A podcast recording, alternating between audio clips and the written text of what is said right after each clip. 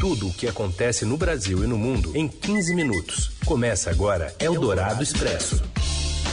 Olá, seja bem-vinda, seja bem-vindo a mais uma edição do Eldorado Expresso, sempre trazendo as principais notícias no meio do seu dia. Isso para você que nos ouve ao vivo neste momento pelo FM 107,3 da Eldorado, pelo nosso aplicativo para smartphones e tablets ou então pelo site radioeldorado.com.br.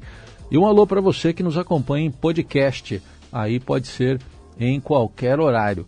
Eu sou Raíssen Abac e estes são os destaques desta segunda, 22 de agosto de 2022. Uma pesquisa mostra que metade, quase metade dos eleitores brasileiros tem medo de uma volta do PT ao governo ou de uma reeleição de Jair Bolsonaro.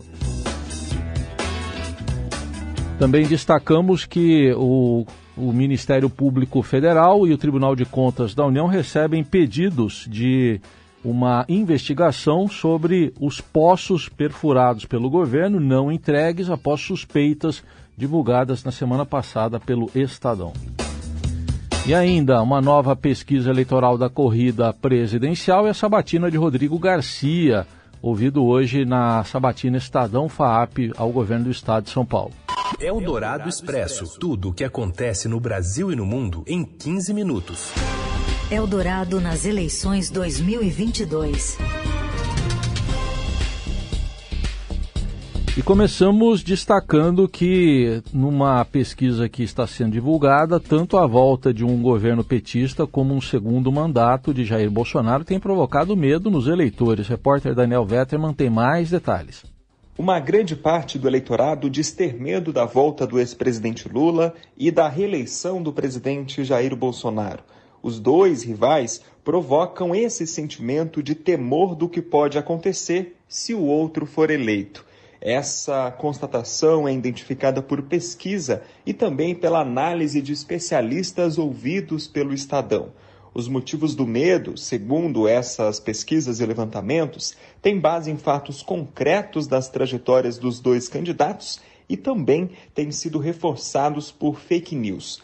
Um levantamento feito pela Quaest para a Genial Investimentos apontou que 45% dos eleitores têm mais medo da continuidade do governo Bolsonaro e 40% temem a volta do PT. A diferença entre os grupos caiu de 17 para apenas 5 pontos percentuais entre junho e agosto. Com Lula, o eleitor teme a volta da corrupção, o alinhamento internacional com ditaduras de esquerda e o empoderamento de pautas progressistas um tema delicado para segmentos conservadores. Com o Bolsonaro, o eleitor tem ido às urnas relacionado com o medo de aumento da pobreza, acirramento do discurso de ódio e até uma ruptura democrática. Uma pesquisa do Instituto FSB para a Presidência da República, encomendada pelo Banco BTG Pactual, divulgada na manhã desta segunda-feira, aponta o ex-presidente Luiz Inácio Lula da Silva do PT com 45% das intenções de voto, seguido pelo atual presidente Jair Bolsonaro do PL, candidato à reeleição, com 36%. Com relação à pesquisa anterior, de 15 de agosto, agosto, Lula manteve o mesmo percentual e o mesmo intervalo de uma semana. O presidente e no mesmo intervalo de uma semana, o presidente subiu dois pontos percentuais. A queda na diferença entre os dois ocorre dentro da margem de erro, que é de dois pontos, dois pontos para mais ou para menos, e, e, na semana após o início das campanhas eleitorais e a posse de Alexandre de Moraes, desafeto de Bolsonaro, como novo presidente do Tribunal Superior Eleitoral. Ciro Gomes teve 6%, dois a menos do que os oito da pesquisa da semana passada, e Simone Tebet registrou 3%, um a mais do que os dois na mostra anterior. Vera Lúcia e Pablo Marçal, cuja candidatura foi retirada pelo partido dele, somaram 1%. A Vera Lúcia é do PSTU, Pablo Marçal é do PROS. Os demais candidatos não pontuaram. Brancos e nulos somaram 2%, não sabem ou não responderam 3%. A pesquisa foi feita entre sexta-feira e domingo, agora, com 2 mil eleitores, intervalo de confiança de 95%, margem de erro de 2 pontos para mais ou para menos, e está registrada no TSE sob o número BR 00244-2022.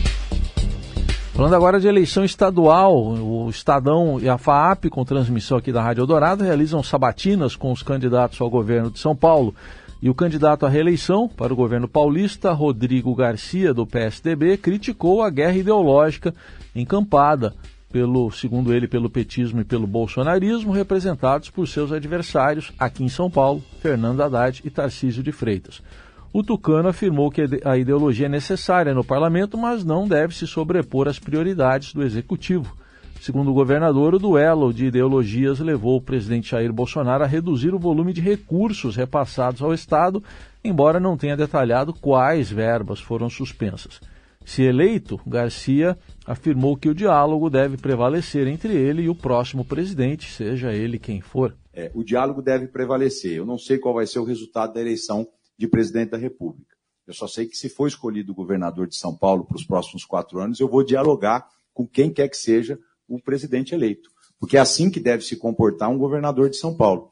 Acredito que nosso Estado vai ter uma contribuição importante para o Brasil nos próximos quatro anos se nós tivermos aqui alguém que tem temperança, que tem diálogo, que tem bom senso. São Paulo vai pautar o Brasil em relação a muitas é, das ações do futuro, em relação à responsabilidade fiscal, em relação ao diálogo. Nós temos que ter um grande pacto para o crescimento nacional. Não dá para o Brasil viver mais quatro anos de acirramento, de desarmonia entre os poderes. Quem está pagando a conta disso é a população mais pobre.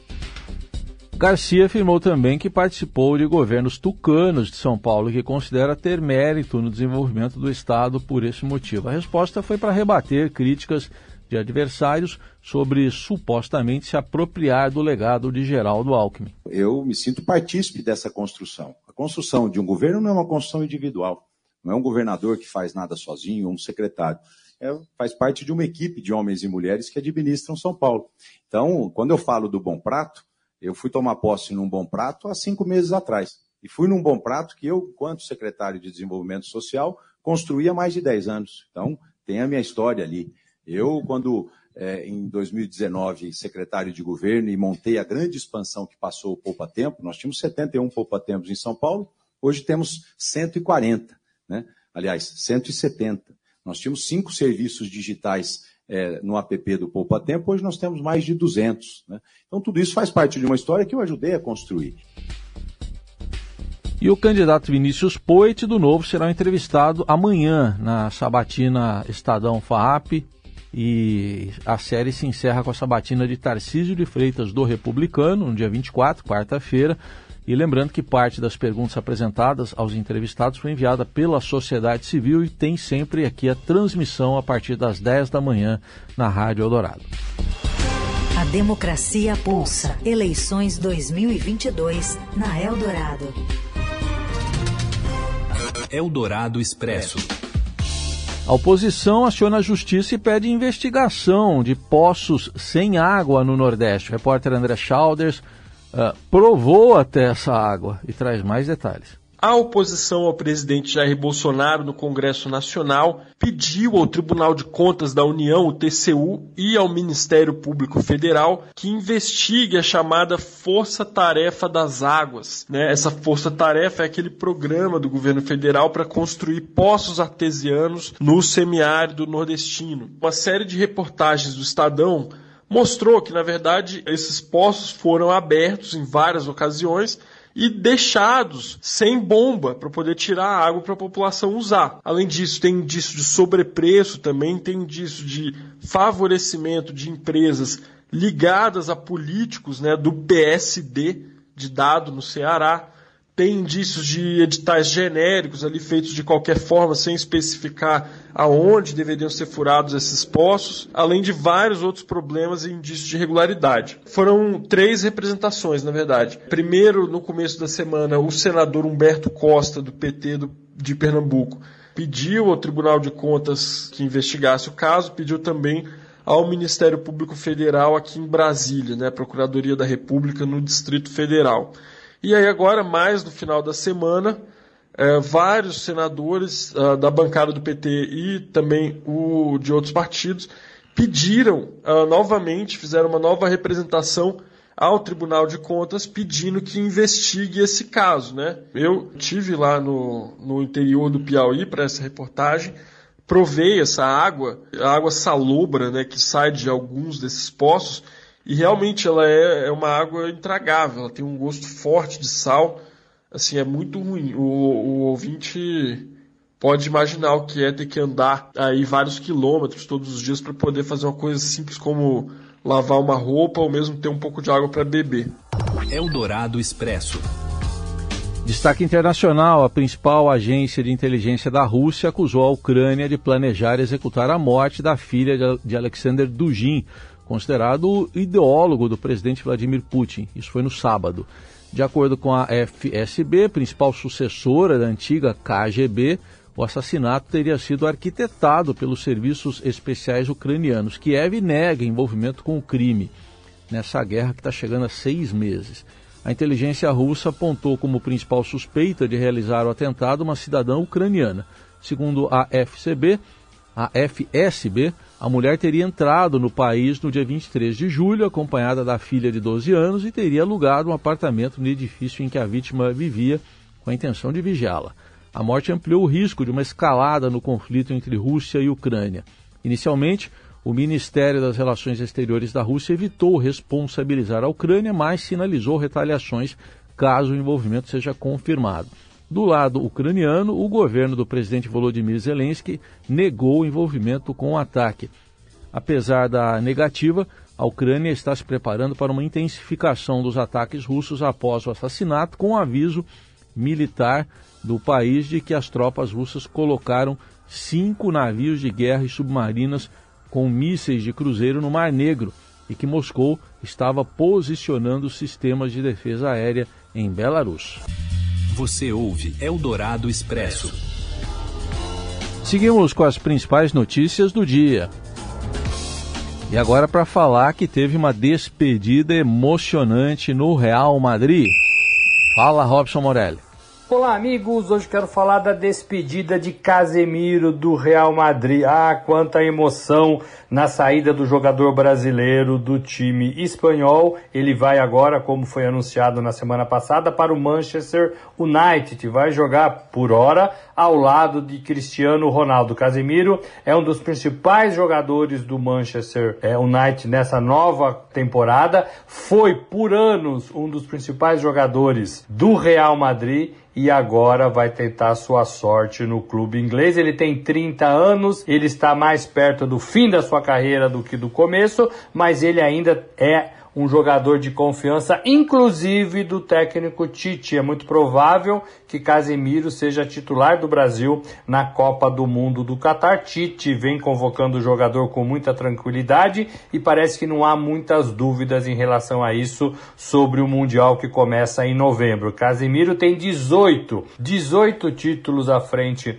do Real Madrid, 5 de Liga dos Campeões, 5 é, e três mundiais, só para citar alguns desses campeonatos que o jogador brasileiro ganhou. Ele saiu do São Paulo, ele foi para a Europa, ele ganhou a Europa, ganhou a Espanha e agora vai tentar a mesma sorte, é, pelo menos por mais cinco anos de carreira, com certeza, no clube inglês. Casimiro é um dos principais jogadores do futebol mundial da atualidade. É isso, gente. Falei, um abraço a todos. Valeu.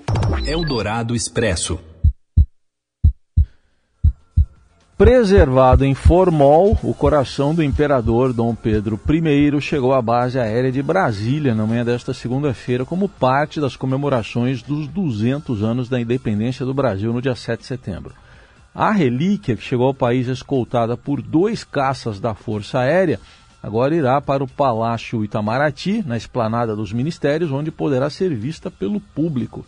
Na manhã desta terça-feira, o coração será recebido pelo presidente Jair Bolsonaro na rampa do Palácio do Planalto, em cerimônia com honras militares. O rito é o mesmo utilizado nas recepções de chefes de Estado que visitam o país. Os presidentes da Câmara e do Senado foram convidados para a recepção ao coração de Dom Pedro I no Palácio do Planalto, onde serão executados os hinos nacional e da independência. No dia 6 de setembro haverá uma cerimônia com a presença dos chefes de Estado dos países de língua portuguesa, inclusive do presidente de Portugal, Marcelo Rebelo de Souza. Eldorado Expresso.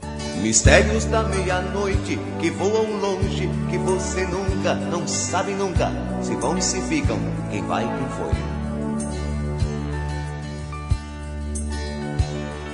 Impérios de um lobisomem que fosse um homem de uma menina tão desgarrada, desamparada, se apaixonou. Zé Ramalho já falou do lobisomem, a gente fala também do saci, da cuca, do curupira. É provável que você, ouvinte, reconheça de cara a seleção que abre este texto, né?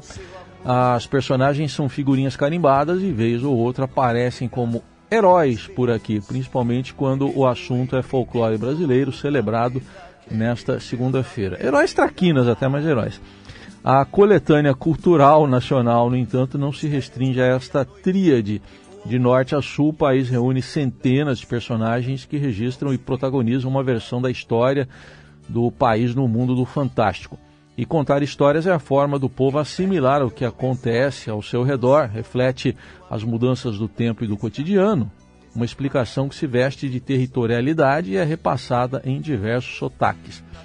E quando se fala de folclore, que é o dia do folclore, Estamos falando de gente, o termo é uma junção da expressão abrasileirada de folclore. Folk significa povo, lore, que significa conhecimento, e ao pé da letra pode ser traduzido como conhecimento do povo. Isso vale para qualquer manifestação, porque o jeito que se veste, se dança e se come também é folclore. E é para celebrar essas histórias de personagens do imaginário popular que o Estadão publica a reportagem especial como o Folclore Conta o Brasil. Já está disponível no site estadão.com.br e ela traz lendas como Mãe de Ouro, a loira do banheiro, tinha medo dela, Onça, Onça da Mão Torta e outros, né?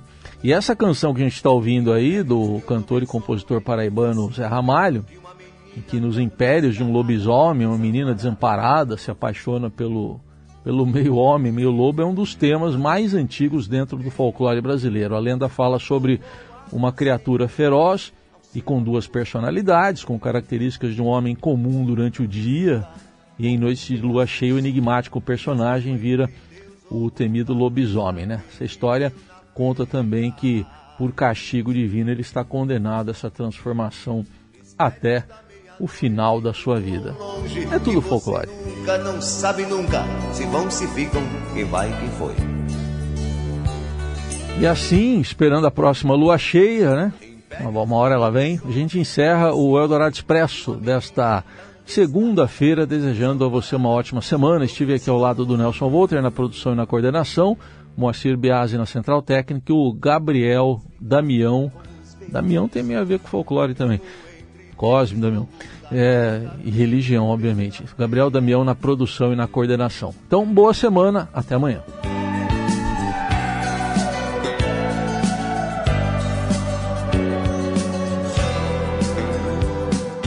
Você ouviu Eldorado Expresso tudo o que acontece no Brasil e no mundo em 15 minutos.